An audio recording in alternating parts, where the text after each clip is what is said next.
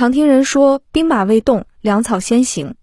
粮草，粮草，军粮和草，其中这个草就是普通的喂马用的干草，军粮则是士兵吃的食物。现代士兵都有压缩食品做军粮，那在古代士兵们的军粮又是什么呢？在唐朝以前，士兵们以小米为主食，搭配大米和小麦。为什么以小米为主食？因为小米的保质期比较久，可以保存九年至十年，而大米的保质期只有五年。士兵征战，东奔西走，没有办法及时的更新粮食，而且古代交通不发达，运输粮草是一笔很大的开销，一般是能尽量带着就带着。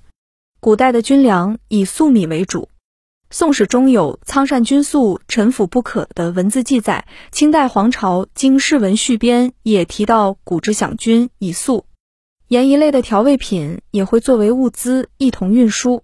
在宋朝之前，中国是没有铁器的，所以士兵都用陶锅煮粥。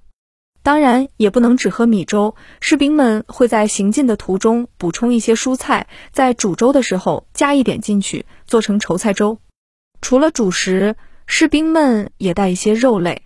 在汉末时期，腊肉就已经出现了，而且腊肉是可以保持很久的，所以士兵们也会备一些腊肉带上征途。而且在古代，动物们也不像现在这样稀少，士兵们也可以在平时用自己的武器去打猎捕鱼，来改善自己的伙食。蒙古族的干粮就更为丰盛了，他们有一种传统的食物叫做风干牛羊肉。风干牛肉不仅口味好，而且保存期限也长。蒙古军一般都把这些牛羊肉磨成粉末，吃的时候再加水泡。这样肉就会变成原来体积的几倍大，这可以说是最早的压缩军粮了。古代的军队还会带酱，就像现在的留学生出国的要带老干妈一样。秦国时期，一斗米会配半升的酱，酱可以说是军队里重要的调味品之一。至于马草，除了采取马草作为储备，青草茂盛的时节，各地也会将马匹放出，就近放牧。采完马草后。喂马还要再筛选一遍，草需要打成高垛通风。喂的时候先抖去草中尘土，去掉老根，筛除草屑细灰，才算能吃。